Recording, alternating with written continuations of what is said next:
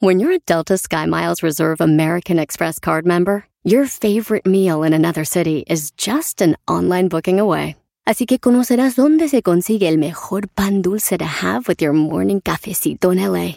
Where's the best pupusería in the Bay? Y dónde encontrar la salsa verde más rica en San Antonio. Because you're the travel foodie. The Delta Sky Miles Reserve American Express card. If you travel, you know. Learn more at go.amex slash you know reserve. Caesars Sportsbook is the only sportsbook app with Caesars rewards.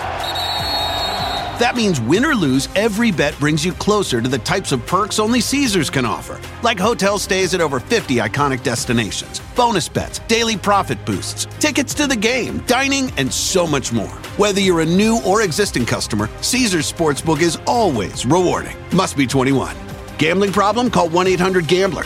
Caesars Sportsbook. Don't just spectate, participate.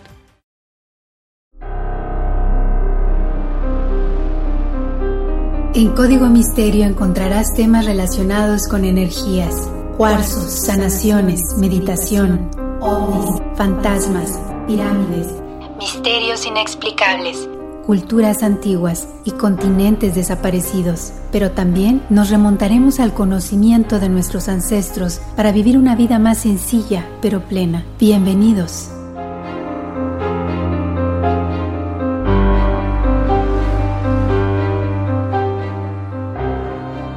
¿Qué tal? ¿Cómo están? Bienvenidos a un episodio más de Código Misterio. Les saluda Horacio Antiveros. Ya estamos por acá con otro tema de investigación. Y como ustedes lo pidieron, vamos a tener temas macabrones, porque por ahí, bueno, pues ya saben que se acerca Halloween. Lo menciono porque yo sé que el podcast pues no tiene una fecha para descargarse en específico ni para escucharlo, pero bueno, estamos a, ¿qué les gusta? Como unas cuatro semanas de arrancar Halloween, así que vamos a tener algunos episodios muy interesantes que tienen que ver pues con exorcismos, con espíritus, con cosas macabronas. Pero como siempre, Gracias, quiero darle las gracias a toda la gente que está por ahí pasando la voz de que estamos en todas las plataformas de audio, Apple Podcast, Google Podcast, Spotify. Y también próximamente estaremos haciendo por ahí, eh, bueno, promoción en algunos programas de radio nuevos, así que no se los pierdan, ya les avisaré cuando esté todo listo, firmado y confirmado. Por supuesto, los invito a que chequen las redes sociales de Código Misterio, Facebook e Instagram. Durante la semana tenemos cosas muy actuales y durante, eh, bueno, el episodio nuevo cada lunes tenemos imágenes que van acompañando toda la información. Si ustedes quieren saber su horóscopo azteca, su numerología, tienen por ahí alguna sugerencia que nos quieren compartir, escríbanme a contacto arroba códigomisterio.com. Ahí mándenme su fecha de nacimiento, día, mes con letra y año, su nombre completo para darle su horóscopo azteca y numerología quieren interpretación de sueños, quieren lo que sea, con mucho gusto yo les voy a decir. Es más, por ahí me habían pedido compatibilidades. ¿Quieren saber qué tan compatibles son sus signos? Escríbanme sus nombres, fechas de nacimiento, obviamente con el signo al lado, para que yo les diga qué tan compatibles son. Dicho todo esto, también los quiero invitar por ahí a que vean las cosas nuevas que estamos haciendo en la plataforma de bienestar integral All for Ness, Core for Ness, que estamos también haciendo algunos eventos allá en Colombia para empezar. Esto será en este 2023, específicamente el 5 de diciembre, un evento con grandes conferencistas internacionales. Esto será en Bogotá. Y los invito, si están por allá, compren boletos, busquen información en foroimpacta.com. Y ahora sí, bueno, pues agárrense la peluca, como decimos, porque el día de hoy vamos a hablar acerca de este misterioso artefacto que por ahí se habla de que lo ocuparon en sus inicios los egipcios, no sabemos si sea muy cierto esto, lo que sí es que la cultura china ocupó más o menos algo muy similar, incluso se menciona hasta que el famosísimo Pitágoras usaba este tipo de artefacto para conocer lo que venía en el futuro. Hasta dentro de la Casa Blanca se utilizó esto para contactar a espíritus de personas obviamente ya fallecidas. Pero ¿qué dice la iglesia? ¿Qué dice la ciencia acerca de este famosísimo tablero? Pues hoy lo vamos a conocer en el episodio especial de El misterio de la Ouija. Si ustedes son personas muy susceptibles a este tipo de energías, siempre les recomiendo que si están en un lugar donde puedan poner un vaso de agua del lado izquierdo donde ustedes están sentados o en su cama a un costado del lado izquierdo. Póngalo, esto va a atrapar por ahí cualquier mala energía, cualquier cosa, y luego lo tiran y no pasa nada, ¿ok? Dicho todo esto, ahora sí, vamos a conocer un poquito más acerca de esta famosísima tabla. ¿Era para conocer el futuro? ¿Era para contactar espíritus? ¿O es un juguete como se ha últimamente promocionado después de que se lanza la película Barbie y que por ahí salió una Ouija de color rosa como un juguete inocente para niños. Bueno, pues de todo esto y más lo vamos a hablar aquí en Código Misterio y el misterio de la Ouija. Bienvenidos. Los orígenes se remontan quizá hasta Pitágoras, quien usaba un artefacto parecido cuando se reunía en círculos en los que esta tabla mística se movía con ruedas. Hacía signos que el filósofo y uno de sus estudiantes interpretaban a la audiencia como revelaciones del mundo invisible. Las primeras menciones a la escritura automática por medio de tablilla aparecen en China con la dinastía Song, allá por el año 1100 a.C. Sus practicantes se referían a él como Fuji y consistía en dejar que fuerzas misteriosas guiaban un palo encargado de trazar caracteres sobre arena o ceniza. Algunos de los 5.000 textos sagrados que forman el Dao Sang se creen escritos mediante esta suerte de trance mediúmnico. El método se fue sofisticando con el paso de los siglos hasta que la dinastía Qing se cansó del más allá por el siglo XVIII y prohibió todo contacto con el más allá a través de la escritura. Por suerte, para los espiritistas parecía que Europa y Estados Unidos iban a mostrarse más receptivos con sus mensajes. Pero, trasladándonos desde esos años hasta 1840, era muy normal que en esos tiempos las casas respetables de la alta sociedad parisina y en muchas partes del mundo organizaran sesiones de espiritismo los sábados por la noche y al día siguiente fueran a misa por la mañana. La fiebre por el contacto con el otro lado cruzó el océano en 1848, cuando las hermanas Fox se empezaron a recorrer la ciudad de Nueva York con sus escandalosas seances prácticamente el catálogo completo de sustos fáciles que después aprovecharía el cine de terror, bueno, pues fueron inventados por estas personas, estas dos distinguidas damas, que más tarde supuestamente confesaron haber fingido todo el tiempo esta cuestión de toques en las paredes, ruidos, luces que se apagaban súbitamente y posesiones transitorias. Lo cierto es que en Norteamérica se vivió un auge muy importante de todo este tipo de uso de tablas. Durante la guerra civil, muchas personas querían contactar con sus seres fallecidos, al igual que durante la Primera Guerra Mundial. De hecho, se menciona y está comprobado que Mary Todd Lincoln organizaba sesiones espiritistas en la Casa Blanca para contactar con su hijo de 11 años, quien había sido víctima de fiebre en 1862. Por otro lado, la popular espiritista Pearl Corran también empezó a referirse a ella como un medio para adivinar el futuro. La mayor prueba de su aceptación popular como simple y entretenido pasatiempo quizás sea la ilustración que Norman Rockwell, el padrino del espíritu americano, le dedicó para el Saturday Evening Post en un episodio de Te quiero Lucy titulado precisamente De Science. El matrimonio protagonista organiza una sesión de Ouija con un productor teatral empeñado en volver a contactar con su perrita fallecida. Y eso por no hablar de la cantidad de libros que sus autores afirmaron haber escrito gracias a la tabla encantada. Pero imagínense cuál sería el proceso de escribir un libro a través de la Ouija. O sea, demasiado lento.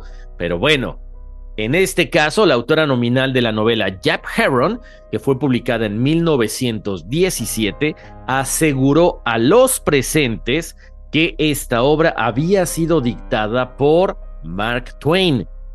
Para mediados del siglo XIX, el espiritismo, como les decía, estaba en auge en los Estados Unidos. Teatros y salones se rendían ante supuestos mediums capaces de contactar con el más allá y los seres fallecidos. Para entonces la comunicación con los muertos era muy común, había mucha necesidad de comunicarse con el otro lado. Para Richard Wiseman, investigador y profesor de psicología en la Universidad de Hertfordshire, la creación del espiritismo fue una genialidad, porque en una época donde la ciencia y la tecnología ganaban terreno a la fe de forma imparable, El espiritismo ofrecía pruebas de la vida después de la muerte, cumpliendo y haciendo patente la promesa de las religiones. Estas famosas tablas parlantes cobraron importancia con suma rapidez.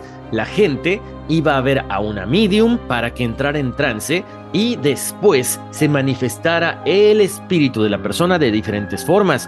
Ruidos en una pared, una mesa que se movía, voces que aparecían de la nada y posteriormente se hacía una comunicación directa con la persona fallecida. A mediados del siglo, el francés M. Planchet ya había diseñado el primer modelo reconocible, un tablero con un puntero al que se le aplicaba un lápiz que escribía las respuestas al deslizarse. Esto decían que había sido más o menos una tabla muy parecida a la que quizá los egipcios usaban para comunicarse con el más allá. Posteriormente, Elijah Bond, un veterano de guerra de secesión que había nacido en Maryland y que además era masón, él, el 28 de mayo de 1890, presenta la primera patente conocida de lo que sería este juego, como muchas personas le llaman, de la Ouija. Para empezar, les cuento que no se sabe exactamente de dónde proviene esta palabra. Para muchos sería la unión de la forma francesa y alemana de decir oui que tiene muchos detractores también, pero bueno, no se sabe de dónde viene la palabra. Lo que sí es que la patente presentada por Elijah Bond le fue concedida el 10 de febrero de 1891. Ideada en un principio para dos personas, nada impide que las utilicen más o incluso una sola persona. Estas tienen que intervenir tocando con el extremo de sus dedos el puntero, que ante una pregunta irá deslizándose el puntero por todo el tablero de una letra hasta elaborar una respuesta. También están las palabras sí, no y bye o adiós. Lo que sorprende de la patente que Bond registró es que aparece clasificado como juguete o juego. No hace mención a ninguna posible utilización espiritista y de hecho ha mantenido esa categoría durante muchísimo tiempo. Les cuento, los movimientos empresariales hicieron de la patente de Bond algo muy deseado.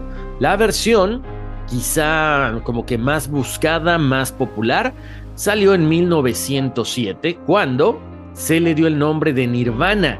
Lo que llama mucho la atención es que en el logotipo figuraba una esvástica cruzada por esa palabra. La compañía adoptó este nombre y pasó a llamarse The Svastika Novelty Company. Esto fue mucho tiempo antes de que se le diera una connotación negativa a través de el nazismo y Hitler. Como sabemos, la esvástica era una, pues un símbolo de buena fortuna, de abundancia, como le hemos platicado en el episodio especial, que los invito a escucharlos. El señor Bond falleció en 1921 para entonces, su patente, como otras similares aparecidas en años posteriores, pasaron a ser controladas por William Fault, un emprendedor de Baltimore que empezó a ser conocido como el verdadero padre de la Ouija, porque él es el que le da empuje comercial y empresarial, y es cuando se convierte en un verdadero fenómeno. Fault montó un pequeño imperio sostenido principalmente por los tableros de la Ouija y las mesas de billar pero fíjense, ahí ya hay una muerte muy extraña, porque William Fault falleció en 1927 cuando cae desde el tejado de una de sus fábricas, donde estaba supervisando la instalación de una asta bandera y murió a causa de las heridas cuando estaba siendo trasladado hasta el hospital. Pero ese fue el final de Fault, pero por supuesto no el de la Ouija, Siempre fue presentada como este juego de entretenimiento que pasó por diversas empresas hasta que finalmente fue comercializada por la gran Parker Brothers y la historia continuó hasta convertirse en propiedad de la multinacional Hasbro, que si ustedes ubican Hasbro será porque tienen muchísimos juegos como el Monopoly, Twister, los muñecos de Transformers y otros juegos más. Hasbro en su momento lanzó su Ouija de color rosa para niñas. Y con la película de Barbie, pues no se diga más, ¿verdad? Fíjense que lo curioso del caso, de hecho esta, esta fotografía está en las redes sociales de Código Misterio en Facebook e Instagram. Bueno, la tumba de Bond estuvo perdida durante décadas hasta que fue finalmente localizada en el año 2007 en el Green Mount Cemetery de Baltimore un grupo de entusiastas logró reunir dinero para colocarle una lápida digna de él. En la parte trasera aparece un tablero de Ouija, un reconocimiento a su legado, pero no, no pierdan el tiempo para ir a jugar con ella porque al estar parada esta lápida, pues no se puede jugar, no se puede contactar ni con el creador de la Ouija ni con nadie. Platicábamos hace ratito, muchas personas, especialmente los religiosos, los cristianos, dicen que no se debe usar la tabla de Ouija porque podrían atraer demonios en lugar de espíritus buscados. De hecho, en la década de 1910, el Papa Pío X advirtió a sus seguidores del peligro inminente que representaba tal objeto. Eso se los cuento ahorita. Más adelante vamos a tener un pedacito de una entrevista que dio el padre Fortea, el exorcista del el Vaticano. También hay opiniones de la ciencia, opiniones de los científicos, por supuesto que sí. Para ellos y los más escépticos, la Ouija no permite comunicarse con los espíritus. Ahí les va por qué. Ellos explican el éxito de determinadas sesiones por el efecto ideomotor o micromovimientos inconscientes que permiten mover el cursor sin que nos demos cuenta conscientemente. Para probar esta teoría, se realizaron algunos experimentos y resulta que si se les vendaban los ojos a los participantes, las palabras escritas no tenían ningún significado, es más, muchas veces ni siquiera se movía el puntero. Por otro lado, The Daily Mail recoge las opiniones de dos personalidades escépticas con lo paranormal. El investigador antiparanormal James Randi realizó sesiones de Ouija tapando los ojos a los participantes, y el puntero era incapaz de formar palabras coherentes. Iba a ciegas por todo el tablero. Por lo tanto, él dice que así se demostraría que son los participantes los que forman las palabras mientras pueden ver las letras del abecedario. El profesor de psicología de la Pace University de Nueva York, Terence Hines, considera que los usuarios son los que mueven el puntero con el dedo y forman las palabras, pero que pueden hacerlo de manera inconsciente, con un control subconsciente que camina como un sonámbulo. Por eso, piensa que hay otra presencia y que esta presencia puede estar señalando letras y números, pero independientemente de todas estas consideraciones sociológicas y psicológicas, la experiencia de los exorcistas católicos y también del clero protestante es que cuando una persona invoca presencias, o sea, estos espíritus de seres o familiares muertos, podría haber riesgo de que acuda alguien más, en este caso demonios. The Daily Mail también recoge la opinión de la propietaria de la librería esotérica londinense Treadwell, de nombre Christina Oakley Harrington, que dice que la Ouija no empezó a asociarse popularmente a lo demoníaco hasta 1973 por culpa de la película El Exorcista, porque a principios de esta película, Regan enseña a su mamá cómo juega la Ouija y contacta con el espíritu del capitán Howdy, en el libro y la película, y en el caso real en el que se inspiraban, la víctima adolescente contactaba con lo oculto mediante este tablero, y después, por supuesto, se sabe que el que estaba ahí era ni más ni menos que el demonio. Según Cristina, la dueña de esta librería esotérica en Londres, comenta, una vez dices que algo sirve para cortejar a espíritus malignos, terminas con la iglesia involucrada. Por otro lado, el diario británico recupera declaraciones del padre Antonio Hain, cura católico y exorcista inglés retirado, que dice que varios de los adolescentes que atendió en el pasado habían usado tableros Ouija y habían dejado entrar a la obscuridad en sus vidas. También Tom Willis, clérigo anglicano que se responsabilizó de temas de liberación en la Arquidiócesis Anglicana de Nueva York durante décadas, recuerda que en los años 60 fue especialmente numerosa la evidencia de personas que acabaron en hospitales psiquiátricos mentalmente afectados por lo vivido con la Ouija. Este clérigo anglicano, Willis, señala que la fuerza que habla a través de la Ouija puede simular ser tu abuelita contactando contigo, pero podría ser algo maligno que de repente te dé un mal consejo. Jesús García, autor del libro de testimonios Estamos de vuelta, entrevistó a Guillermo Ortea, un padre de familia que se adentró en lo demoníaco a través de la Ouija. a la que jugó muchas veces entre los 13 y los 18 años. Posteriormente ya no la jugó más porque entendió que había vivido bajo la influencia de lo maligno durante toda su vida y que afectaba también a su hija. El exorcista de la diócesis de Cartagena, Murcia, empezó a realizar ese ministerio porque visitaba las prisiones y se daba cuenta que muchos presos practicaban la Ouija y se sentían esclavizados por el mal, incapaces de cambiar y dejar la mala vida. Él comenta que se encontró ahí con chicos que habían jugado con espiritismo, ouijas y habían realizado pactos satánicos. Me decían que no podían caminar, que todo les iba mal porque pertenecían al demonio, estaban enganchados. La cadena 13 publicó en febrero del 2013 en el programa Al Descubierto la historia de María, una mujer víctima de actividad demoníaca que atiende Fernando Armenteros, el exorcista de la diócesis de Alcalá de Henares. El día que yo hice la Ouija, pasó algo que yo noté que salía de lo normal. La mano que tenía puesta empezó a temblar de la misma forma que las convulsiones que me han quedado desde entonces y noté que había entrado algo. En mi vida empezó a torcerse todo. Comencé a estar enferma de forma reiterativa. Busqué un sacerdote y dijo que tenía algo y que iba a rezar. Ese día fue el más feliz de mi vida. Por otro lado, el catecismo de la Iglesia Católica afirma Todas las formas de adivinación deben rechazarse. El recurso a Satán o a los demonios, la evocación de los muertos y otras prácticas que equivocadamente se supone develan el porvenir. La consulta de horóscopos, astrología, quiromancia, interpretación de presagios y suertes, los fenómenos de visión, el recurso a mediums encierran una voluntad de poder sobre el tiempo, la historia y finalmente los hombres, a la vez que un deseo de granjearse la protección de poderes ocultos están en contradicción con el honor y el respeto, mezclados de temor amoroso que debemos solamente a Dios. Así fue como lo dijo.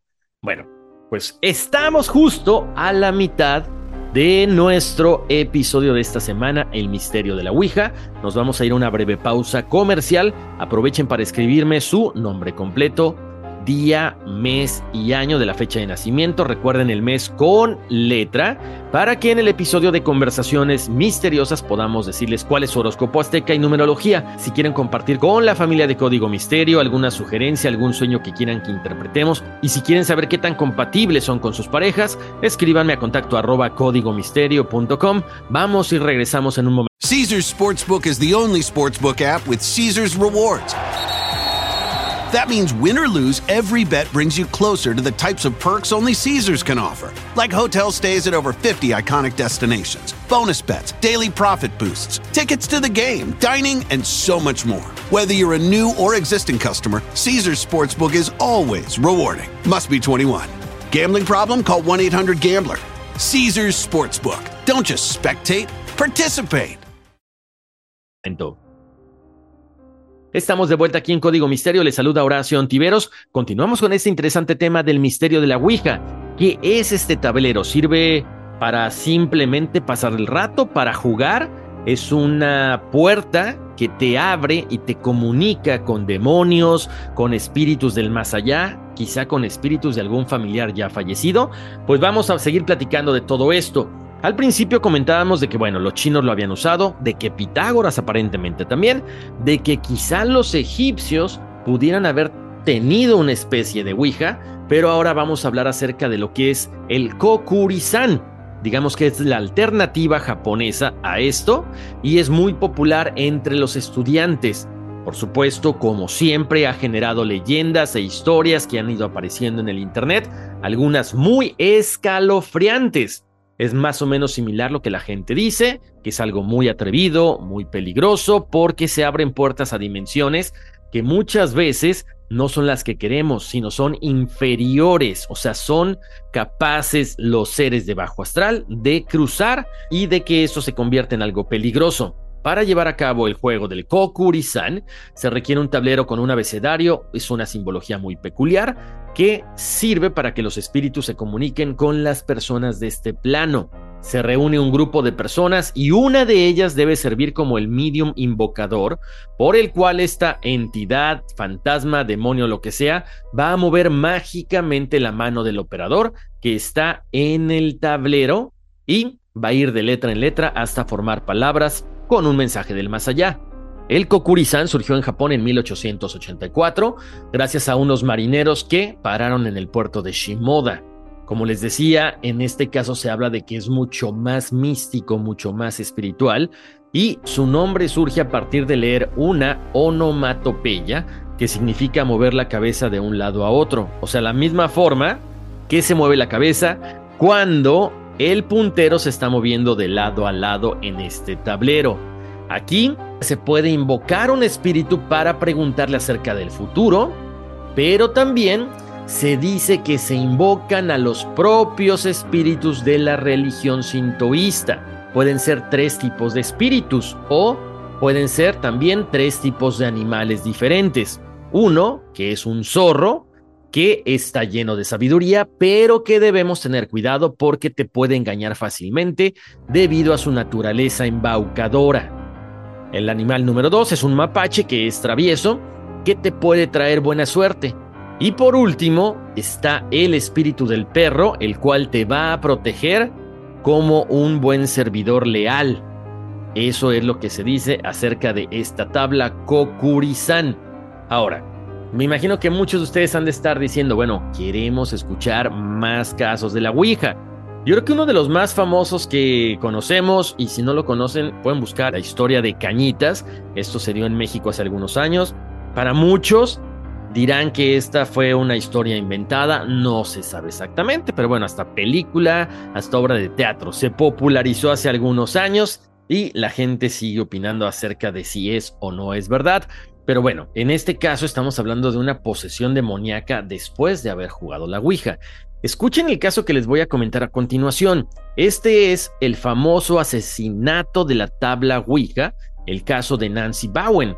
En otoño de 1929, en la reservación india de Cataurugus, cerca de Buffalo en Estados Unidos, dos mujeres de la etnia Seneca se sentaron sobre una tabla de Ouija tratando de establecer una conversación con el más allá. Por un lado estaba Nancy Bowen, de 66 años, que era curandera, y al lado de ella estaba Lila Jimerson, de 36 años, quien trabajaba en una escuela de la reservación.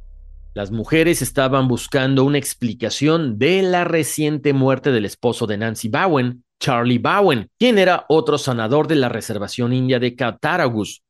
En un determinado momento, sorprendentemente la Ouija reveló un mensaje donde el espíritu de Charlie Bowen mandaba un mensaje que decía, me mataron, me mataron. ¿Quién lo hizo? Preguntaron inmediatamente las dos mujeres. La tabla deletró entonces una respuesta, Clotilde. Además daba la dirección de la asesina y la descripción física, mujer baja, con mechones y sin dientes. Curiosamente, Lila Jimerson le dijo a la viuda de Charlie Bowen que conocía a una mujer con ese extraño nombre, Clotilde Marchand, esposa de un tal Henry Marchand de 53 años, que era un escultor parisino y exalumno de Rodin, que había creado algunos dioramas de la naturaleza para el Museo de Ciencias de Buffalo. Después de esta sesión de espiritismo, Nancy Bowen comenzó a recibir varias cartas firmadas por una tal señora Dooley explicando que Cleotilde Marchand era una bruja que había hechizado a su difunto marido por celos.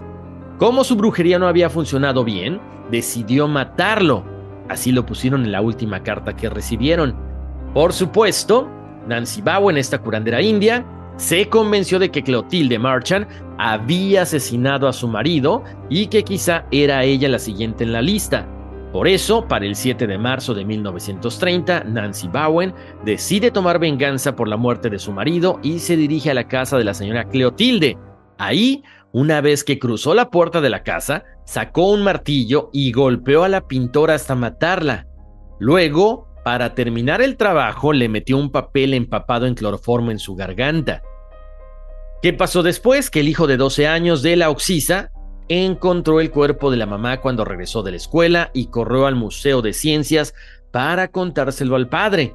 La policía horas más tarde se enteró por los vecinos de que dos mujeres indias habían visitado la casa antes del asesinato y que Henry Marchand había trabajado en la reserva de Cataura Goose mientras creaba dioramas para el Museo Estatal de Albany.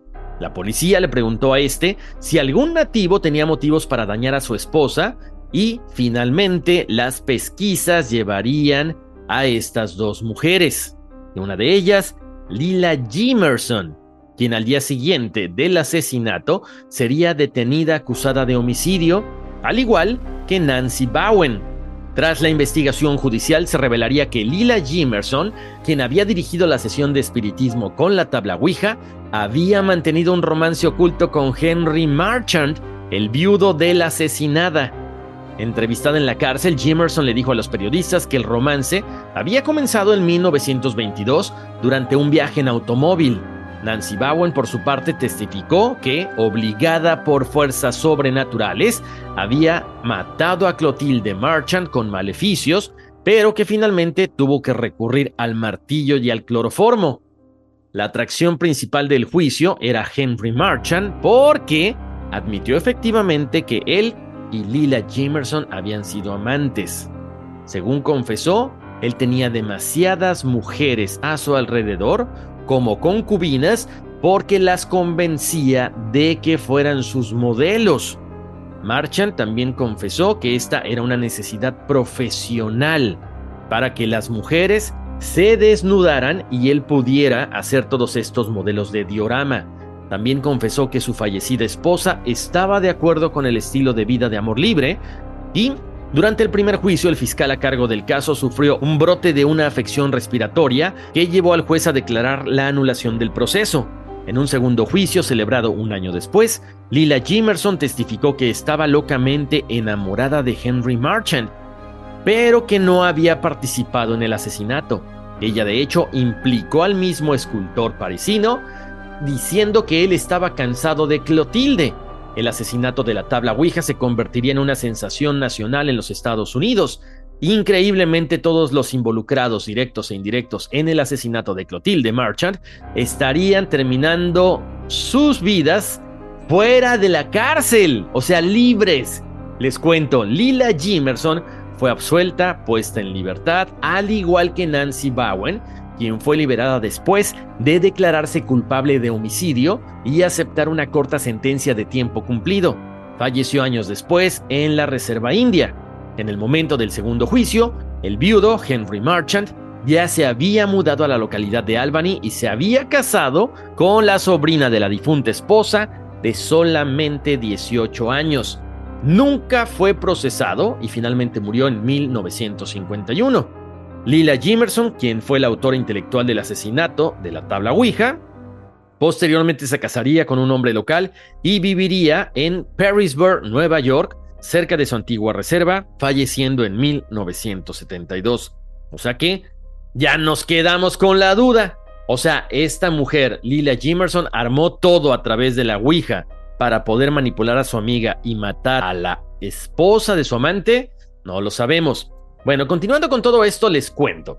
¿Quién no recuerda este famosísimo lugar en Boston, que es Salem, donde se quemaron a muchísimas mujeres inocentes porque supuestamente eran brujas? Les cuento que en este lugar se realizó una de las tablas más grandes de Ouija, que se le llamó Ouija Silla.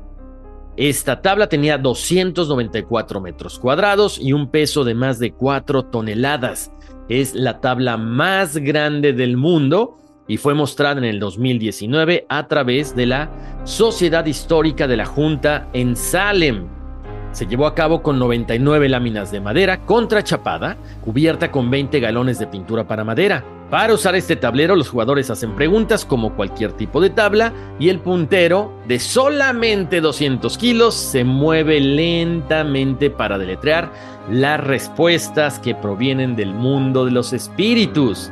Continuando con todas estas tragedias que han acompañado a muchas personas por haber utilizado este tablero, les cuento, se han recibido mensajes del más allá, pero también ha habido muertes, asesinatos y para muchas familias, muchas personas está estrictamente prohibido el uso de este tablero. En 1972, Jennifer Lynn Springman, de 14 años y residente de Illinois, en Chicago, se reunió con un grupo de amigas para jugar Ouija y cuando le tocó su turno para hacer una pregunta, Jennifer no dudó en decir, ¿cuándo voy a morir? Inmediatamente, el tablero dio tres respuestas. El número 18, la palabra asesinada y estrangulada. Por supuesto, las chicas se espantaron. Jennifer contó lo ocurrido a su familia y le prohibieron volver a participar con este tipo de tablas. Años pasaron y poco antes de cumplir los 18, Jennifer desapareció. El 3 de octubre de 1976, dos días después del reporte de su desaparición, encontraron su cuerpo metido en una bolsa de basura con señales de que había sido estrangulada. Nunca se encontró al culpable. Otro de los casos es el del caso Vallescas en España, y es una de las historias más extrañas relacionadas con la Ouija, ya que en su momento la policía no fue capaz de encontrar una respuesta convincente a lo ocurrido. Incluso hay una película que se llama Verónica, en 1991, la joven madrileña Estefanía Gutiérrez Lázaro participó en una sesión de Ouija al lado de otras amigas para contactar al novio de una de ellas. Después de eso, la vida de Estefanía cambió por completo. En su casa comenzaron a ocurrir una serie de sucesos desconcertantes. Ella misma afirmaba tener visiones durante las noches de unas figuras que le indicaban que fuera con ellas. Estefanía sufrió un ataque epiléptico que la sumió en un coma del que ya no despertó. Murió en el Hospital Gregorio Marañón. En 1992, la familia erigió en la casa un altar en su memoria. Todos empezaron a experimentar sucesos extraños. Lo más desconcertante fue la combustión espontánea de una fotografía de la fallecida. De hecho, pueden ver la fotografía ahí en las redes sociales de Código Misterio. La policía, por supuesto, acudió al domicilio y fue testigo de hechos sin explicación. Muebles que se abrían solos, estruendo sin justificación, un Cristo separado de su cruz y una mancha marrón en una mesa. Este caso inspiró, como les decía, esta película que se llama Verónica. Ahora, al principio les comentaba qué dice la Iglesia Católica. Ya hemos escuchado lo que dicen algunos pastores, algunos sacerdotes, pero específicamente es importante escuchar ¿Qué decía el padre Fortea, el exorcista del Vaticano? Bueno, él comentó en una ocasión para una revista que la Ouija era una puerta de entrada para la posesión diabólica y habló de un caso en específico. La noche de Halloween dice que un niño de 11 años notó que una sombra se le acercaba. Él le preguntó a la familia si ese día el niño había hecho algo especial y se le dijo que ese día su hijo no había hecho nada de especial relevancia, salvo disfrazarse de calavera con un machete y con una bola de la que surgía sangre. Posteriormente, la familia se enteró que ese mismo día el niño había jugado con una Ouija al salir de la escuela. ¿Qué pasa con la Ouija cuando se acerca el Halloween? Todo mundo quiere tratar de jugarla. Porque, pues como les he dicho, supuestamente es un juego, pero no lo es así. Según el padre Fortea dice, esta tabla de la Ouija está llamando a espíritus desconocidos y puede venir cualquiera, no hay control. Si vienen malos espíritus, pueden introducirse en la persona o quedarse pegados sin separarse de ella. Habla de espíritus malos, ¿hay espíritus buenos? Los hay, pero Dios no quiere que los hombres hagamos espiritismo. Ningún espíritu bueno va a hablar a través de la Ouija. ¿Qué es lo más fuerte que usted ha visto por culpa de la Ouija? casos de posesión, que es lo peor que le puede pasar a cualquier persona que se dedica a invocar espíritus desconocidos, como ganas de matarse. ¿Qué les pasa a las personas que han venido a verle tras usar la Ouija? Son situaciones muy diversas. Algunos se despiertan todas las noches empapados en sudor, gritando, sintiendo dolor o con un impulso de matarse. Hay casos muy serios. Otros me han visitado porque simplemente se sentían mal, aunque no acertaban a precisar por qué. Solo sabían que habían notado un cambio radical tras haber tenido contacto con algo esotérico. A veces viene una mujer porque ha notado que su esposo se queda como en trance, diciendo palabras incomprensibles, pero al poco rato no se acuerda de nada. Es muy variable. Se suelen repetir los mismos síntomas en personas distintas. Algunos vienen porque el demonio ejerce una posesión tan perfecta que no pueden proseguir con la vida normal. El mundo se hunde bajo sus pies, otras personas no están poseídos, pero sienten espíritus que ejercen una influencia negativa sobre ellos, con tentaciones muy fuertes, constantes y repetitivas. ¿Puede poner la Ouija en peligro de muerte? No lo diría. La muerte no es normalmente el resultado final de una posesión. Casi todas las personas que quedan poseídas lo están durante un tiempo hasta que quedan liberadas. Y si empiezan a ir a misa, a rezar y a practicar la fe, la presencia del demonio se debilita ¿Qué tiene que hacer una persona que haya practicado la Ouija en el pasado y que siente cosas extrañas en su interior? Rezar, ir a misa, confesarse, así poco a poco la presencia del demonio se irá debilitando. Dios ayuda a estas personas a través de la oración y los sacramentos. Estamos cerca de una fecha, Halloween, en la que se habla mucho del miedo. ¿Cómo se vive sin miedo, habiendo sido testigo de fenómenos extraordinarios? Porque siempre he tenido mucha confianza en Dios. Sabía que Él me iba a defender, porque yo no hacía esto por gusto ni por cuenta propia, sino para ayudar a mucha gente que sufría y con permiso, dado que había buena voluntad, sabía que podía contar con la ayuda del Señor. Estas fueron las palabras de el padre Fortea, en este caso al hablar acerca de la famosa Ouija. Bueno, con esto llegamos al final de este episodio de El misterio de la Ouija. Yo alguna vez les conté que había tenido la oportunidad de utilizar no la Ouija, pero sí un tablero que se llama el oráculo angélico, que es muy similar, pero que en este caso supuestamente invocas a ángeles y es más o menos la misma forma en la que se trabaja. Tú haces una pregunta y el oráculo se va moviendo hasta formar una frase y nombres, fechas, muchas cosas, o sea, algo muy exacto. Pero bueno, ya me quedé con la duda si no estábamos jugando con unas energías no muy positivas que digamos. Si ustedes tienen alguna historia que quieran compartir con la familia de Código Misterio acerca de el haber utilizado la Ouija, pueden, no sé, haber sido ustedes o alguien más, escríbanla a contacto arroba Código Misterio. Si quieren saber su numerología, su horóscopo azteca, también mándenme su fecha de nacimiento, día, mes con letra y año y nombre completo. Y en el episodio de Conversaciones Misteriosas le daremos lectura. Ahí me pueden escribir para saber compatibilidades, sueños, sugerencias, películas, lo que tengan en mente. Por favor, mándenlo. No se les olvide ir a foroimpacta.com para la gente que me escucha en Colombia, para que nos acompañen en el Foro Impacta el próximo 5 de diciembre de este 2023. No nos despedimos, nos escuchamos en un ratito más en el episodio de Conversaciones Misteriosas. Como siempre, muchísimas gracias por haberme acompañado. Yo les mando muchos abrazos, muchas bendiciones y vámonos, que aquí espantan.